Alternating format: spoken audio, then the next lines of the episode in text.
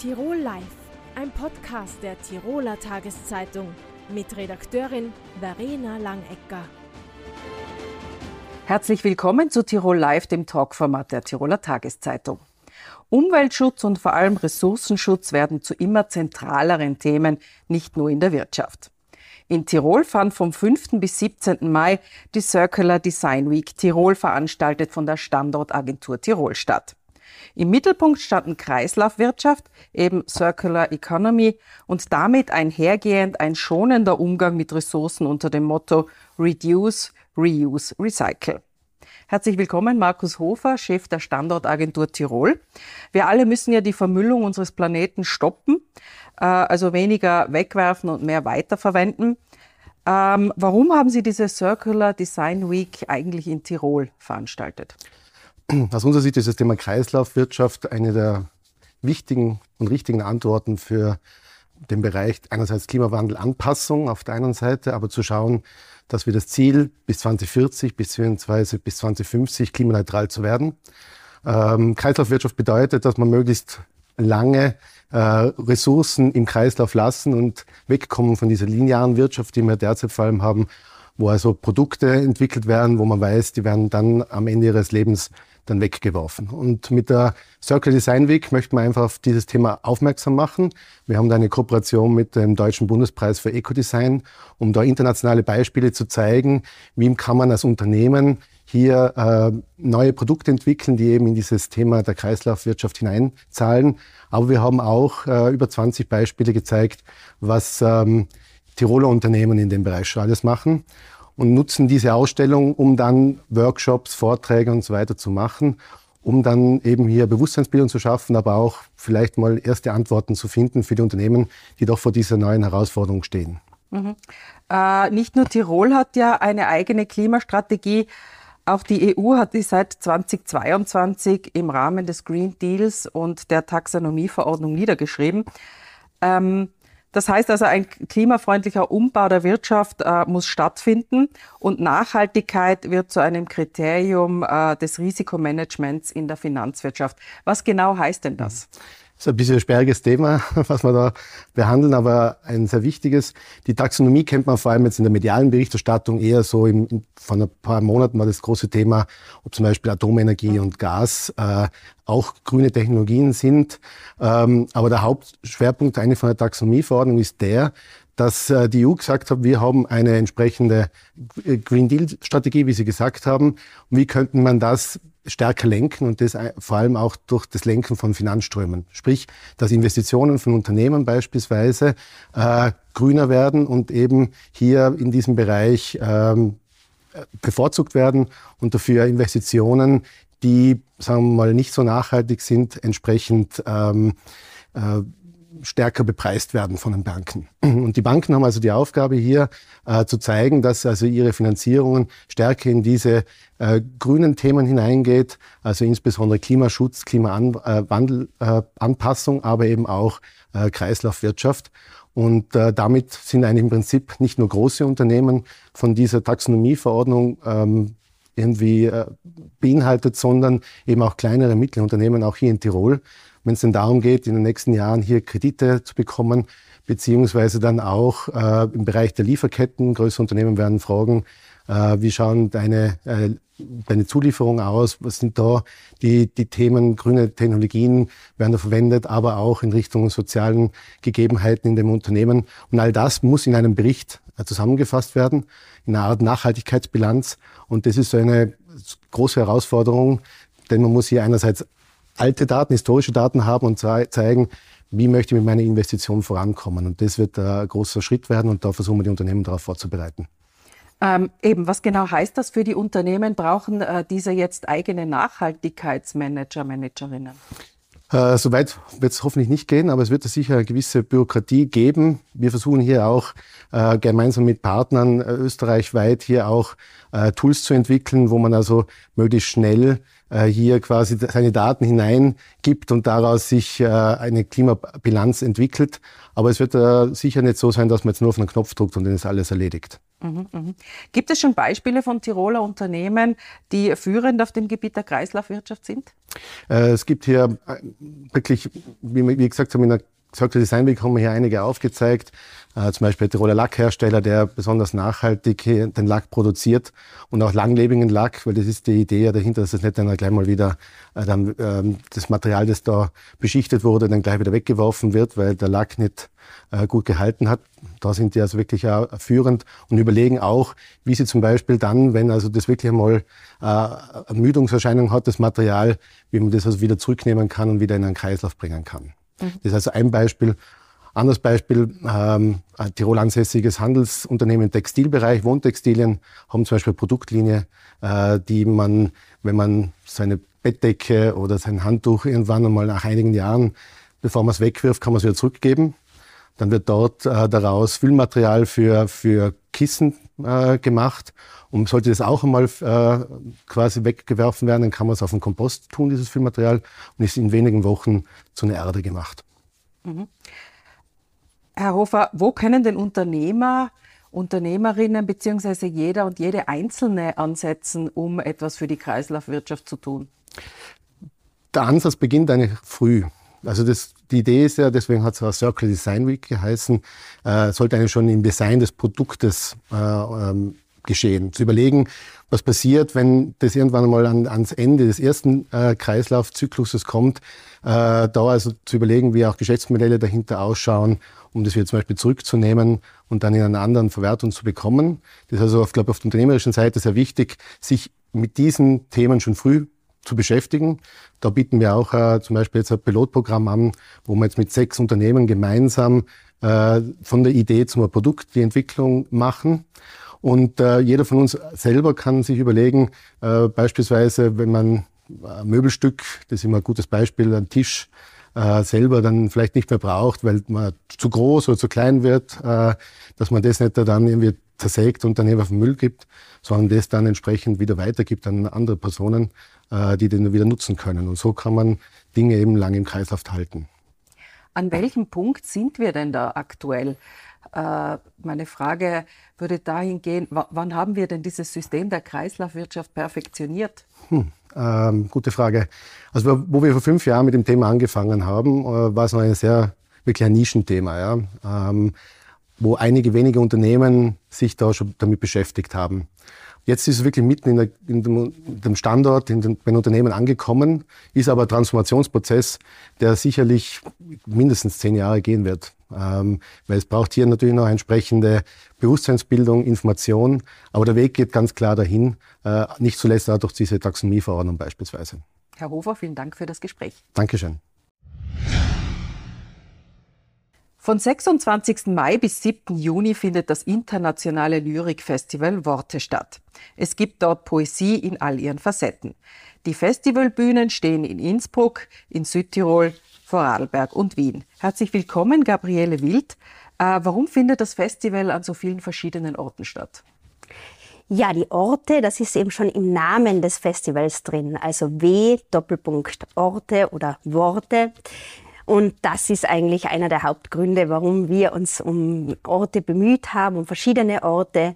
Und es ist heuer besonders schön, dass wir eben weitere Orte äh, hinzufügen konnten zu unserem Programm. Also Brixen in Südtirol ist jetzt eben ganz neu mit dabei. Hohenems ist im letzten Jahr, äh, auch schon ein bisschen im vorletzten Jahr dazugekommen. Also eigentlich ist so ein bisschen ein, ein interner, oder es ist ein interner Schmäh von uns sozusagen, dass wir die Welt ein bisschen so poetisieren wollen. Und wie gesagt, also dieses zu dem Worte kann ich vielleicht auch noch schnell was sagen mit diesem Doppelpunkt. Warum warum äh, diese Zusammensetzung dieses Wortes. Ähm, das ist ein Geschenk eines großen Poeten, nämlich von José Oliver. Er hat uns dieses Wort sozusagen, dieses W Doppelpunkt Orte geschenkt. Äh, das kommt in seiner, in einen seiner Texte vor und äh, spielt eben mit dieser Doppeldeutigkeit von Worten, genau. Mhm. Rückblick auf sieben Jahre Lyrikfestival Orte. Äh, wie hat sich das Festival denn entwickelt? Ja, ich würde sagen, eben eine Sache haben wir ja gerade schon gehört, dass wir uns jetzt eben mit den Orten erweitert haben.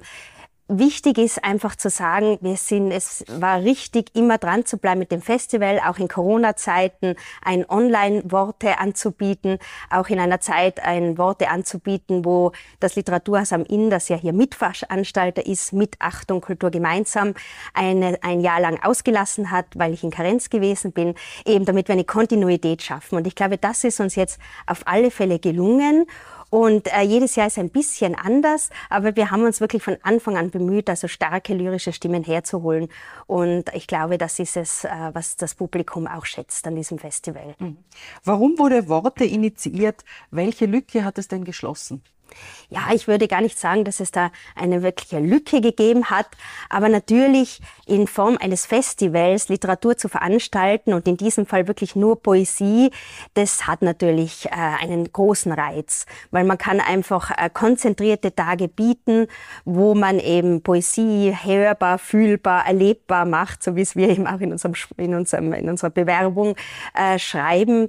Ähm, und deswegen und es gab auch tatsächlich bisher kein Lyrikfestival. Es gibt auch nach wie vor, das trauen wir uns schon so, so, zu sagen, in ganz Österreich kein Festival, das so ausgerichtet ist. Wir nennen uns ja jetzt auch seit zwei Jahren internationales Lyrikfestival, weil wir wirklich uns bemühen, hier äh, eine große Festivalatmosphäre mit internationalen Gästen zu schaffen. Hat es ein Lyrikfestival eigentlich schwerer als andere Literaturfestivals? Das würde ich überhaupt nicht so sagen. Also ich habe mich eh äh, jetzt auch mal gefragt, woher diese These kommt, dass es Lyrik überhaupt immer so ein bisschen schwerer hat. Vielleicht auch befeuert durch äh, uns selbst, durch den Literaturbetrieb. Ich persönlich und auch wir vom Festivalteam haben uns jetzt auch gedacht, wir äh, räumen jetzt mit der, dieser These total auf. Also Lyrik ist absolut nicht schwer vermittelbar. Äh, man muss einfach nur den Zugang bieten. Wir sind auch Lyrikvermittlerinnen und Vermittler und wenn man bedenkt, ähm, wie viel Poesie allein schon im Alltag steckt, in allen möglichen Situationen oder wenn ich mich umschaue auf Plakaten, wie sie mir visuell entgegenkommt oder in Form eines Wortes, das mich irgendwie beschäftigen beginnt, dann ist eigentlich Poesie überall. Und äh, da würde ich jetzt einfach sagen, ähm, es ist nicht schwer. Also Lyrik bietet immer einen Zugang, den bieten, versuchen auch wir hier zu bieten. Und genau, und ich glaube, dass, dass uns das auch dieses Jahr wieder gelingen wird. Wenn Sie zeitgenössische Tiroler Lyrik fassen müssten, äh, erkennt man diese als solche? Gibt es da bevorzugte Themen? Würde ich eigentlich nicht so sagen. Also ich würde sagen, äh, Themen, die Lyriker und Lyrikerinnen aufgreifen, sind immer universelle Themen, also reichen über die Grenzen hinaus. Natürlich äh, wenn es jetzt nur um die Sprache geht. Wir haben ähm, äh, eine, äh, auch eine starke Dialektlyrik in, in Tirol vertreten, also vertreten zum Beispiel durch den Wortraum Imst. Äh, Angelika Pollack-Bollhammer ist auch mit dem, im Lyrikfestival erweiterten Team dabei und macht hier auch mit, unter anderem oder Annemarie Regensburger zum Beispiel mit Dialektlyrik. Da ist es natürlich über die Sprache, das Tirolerische präsent. Ansonsten würde ich sagen, sind die Themen, wie gesagt, universal, auch wenn natürlich ähm, spezifische Dinge hineinspielen, also wie zum Beispiel ähm, Geschichte, Historie, Erinnerung. Ich erinnere mich zum Beispiel an ein Festival, wo eben C.W. Bauer, der einer der ganz starken ist, neben natürlich Barbara Hundecker, über die wir vielleicht noch reden werden, aber C.W. Bauer hat damals ein Gedicht vorgelesen, in dem ähm, Franz Hofer vorgekommen ist, also der NSDAP-Gauleiter, der ja für Tirol und Vorarlberg damals zuständig war. Und, und Christoph Bauer hat sich ja sehr stark mit diesem Thema auch auseinandergesetzt.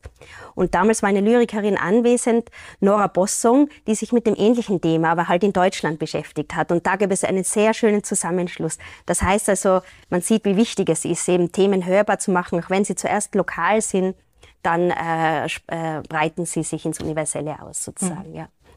Heuer wandert die Initiative erstmals nach Südtirol aus. Äh, werden da mit Gästen wie Roberta der Bund auch bewusst Sprachgrenzen gesprengt? Ja, also eben von Sprengen würde ich gar nicht, gar nicht sprechen. Was wir immer machen und was auch die Lyrik immer macht, die ist natürlich über, überschreitend sozusagen. Die ist sprachüberschreitend, bewegt sich zwischen verschiedenen Sprachen ähm, und spielt natürlich auch mit der Sprache. Und was jetzt mit Südtirol diese besondere Kooperation ist, das ist eine Kooperation mit Zelt ähm, und das nennt sich äh, das Europäische Zentrum für Literatur und Übersetzung. Das gibt es seit einigen Jahren neu jetzt mit so ein bisschen einem Sitz in Brixen. Sie machen auch in ganz Südtirol Veranstaltungen und die setzen sich vor allem ähm, zum Thema oder die haben vor allem dieses Thema wirklich, äh, dass es eben um die Übersetzung auch geht, dass es um Mehrsprachigkeit geht. Ähm, was ja vielleicht in Südtirol noch ein bisschen ein Thema ist, dass noch mehr bespielt gehört. Mit, äh, und, und somit äh, sind wir sehr froh, dass wir hier eine Kooperation starten können. Und was in Südtirol passieren wird, es wird die albanische Lyrikerin Lulieta Lejanako, die jetzt erst in Innsbruck auftritt, mit mir dann nach Brixen reisen und wir werden dann diesen Gedichtetausch veranstalten, initiiert von Alma Valazza, die eben auch bei Zelt äh, mit dabei ist. Und ähm, äh, es wird darum gehen, dass die Autoren, Autorinnen gegenseitig ihre Übersetzungen vorlesen. Also es werden dann die Gedichte in, in die Sprachen übertragen, vom Albanischen ins Deutsche, ins Italienische, Ladinisch, Deutsch und so weiter. Und sie werden sich gegenseitig die Gedichte lesen und darüber sprechen. Mit der, mit der Zusammenarbeit mit dem Kammerorchester Instrument, die werden ja auch Gattungsgrenzen äh, quasi auch gesprengt. Was ist denn der Reiz an der Kooperation mit Musik? Äh, da ist ja auch eine Lesung von Barbara Hundecker und Lissi Rettenwander angedacht. Genau, genau. Also Barbara Hundecker wird mit Lissi Rettenwander auftreten und natürlich diese sehr schöne Kooperation, die von Anfang an bestand mit Instrumenti, also wo ja Gerhard Sammer der Leitende ist. Und das ist ganz eine wunderbare Kooperation, weil eben Lyrik kommt ja von, von seiner Etymologie her, von Lyra, von dem Instrument, von dem Saiteninstrument und hat natürlich die Musik schon in sich. Und somit ist jetzt zum Beispiel so äh, Veranstaltungen wie Instrumenti, Barbara Hundecker trat dort auch schon auf mit dem Kammerorchester. Ähm, das ist sozusagen eine Konzertlesung und es ist wie eine, ein Gesamtkunstwerk, weil eben es ist die Sprache dabei, es ist der Klang des Wortes dabei, es ist aber auch der Klang der Instrumente dabei. Es wird eigens komponiert für diesen Abend anhand der Texte ähm, der, des Lyrikers. Im heurigen Fall ist es Raphael Urweider, ein Schweizer Lyriker. Das ist also ein einzigartiger Abend, den man hier erleben kann. Also wirklich äh, beeindruckend, wie eben Text und Musik sich hier abwechseln, bespielen, sich umspielen. Und Instrumenti tourt mittlerweile seit letztem Jahr und wird auch in Borgi und Bess und Wien noch mit Raphael Uhr, in Wien noch mit Raphael Uhr weiter auch auftreten. Mhm. Worte bietet heuer auch einen Schreibworkshop an. Wer sollte sich denn da angesprochen fühlen und wie bringt man vielleicht auch junge Menschen zur Lyrik bzw. zur Literatur? Genau, der Schreibworkshop da möchte ich gerade mir die Informationen noch herholen, damit ich nichts Falsches sage. Es sind nämlich noch äh, Plätze frei. Also ich würde ganz äh, ähm, auffordern, sich dazu anzumelden, wer Interesse hat. Er findet am Samstag, den 3. Juni statt. Und es geht hier um ein hochspannendes Thema, Schreiben gegen den Artenverlust. Der sehr renommierte Lyriker Michael Vogel wird zu Gast sein als Referent, der sich eben auch in seiner Lyrik mit diesem Thema auseinandergesetzt hat. Das heißt, es ist ein hochpolitisches Thema, wenn man eben da äh, und, und ist auch, äh, was eben Lyrik auch ist und sein möchte, sozusagen ein Kommentar, ein Beitrag äh, des Textes, des Gedichts zu aktuellen Problemen unserer Gegenwart im Klimawandel, ähm, äh, Artenverlust und so weiter. Und wenn man sich natürlich schreibend damit auseinandersetzt und auch das ähm, wird, also ist äh, das Angebot in dieser Schreibwerk, in diesem Schreibworkshop, wenn man sich im Schreibend mit etwas auseinandersetzt, dann erreicht man auch eine neue Form der Empathie. Und ich finde, das ist genau in der Lyrik ähm, sehr, sehr gut ähm, äh, machbar und sichtbar in dieser kurzen, konzentrierten Form. Und ja, und auch das äh, schwingt hier beim Festival mit. Ja. Wohin will sich denn das Festival noch entwickeln? Hm. Ja, natürlich wollen wir unsere, unsere poetischen Flügel oder die mit den Poeten und Poetinnen noch weit, weit ausweiten und breiten, wenn es die Kapazitäten zulassen. Was äh, uns interessieren würde, wäre vielleicht noch mehr im öffentlichen Raum zu machen, weil ich habe jetzt erst gesagt, Poesie ist eigentlich überall und gehört eigentlich auch in den öffentlichen Raum. Und das sage ich auch so ein bisschen mit den Worten von Barbara Hundecker, die ja immer so, so kuratorisch begleitend am Festival auch auch mit, ähm, mitspricht, die ja immer auch, äh, auch ähm, äh, darauf achtet, dass man nicht so beim Wasserglas hängen bleibt, hinausgeht, äh, poetische Interventionen, wie auch immer etwas macht im öffentlichen Raum. Oder was mich äh, sehr fasziniert hat jetzt äh, auf der Leipziger Buchmesse, wo ich ja war, wo Österreich äh, Schwerpunkt war äh, oder Gastland war, da gab es zum Beispiel einen Kondomautomaten, wo man sich Lyrik, also Gedichte herausdrucken konnte. Also sowas finde ich spielerisch, sowas ähm, spricht jeden irgendwie an und, und, und regt auch jeden an, ähm, genau, mit, mit Worten zu spielen oder sich anregen zu lassen einfach, genau, ja. ja. Es bleibt also spannend. Frau Wild, vielen Dank für das Gespräch. Ja, vielen herzlichen Dank. Das war Tirol Live. Die Gespräche mit unseren Gästen sind wie immer nachzulesen in der Tiroler Tageszeitung, nachzusehen auf tt.com und nachzuhören im Tirol Live Podcast. Tirol Live, ein Podcast der Tiroler Tageszeitung mit Redakteurin Verena Langecker.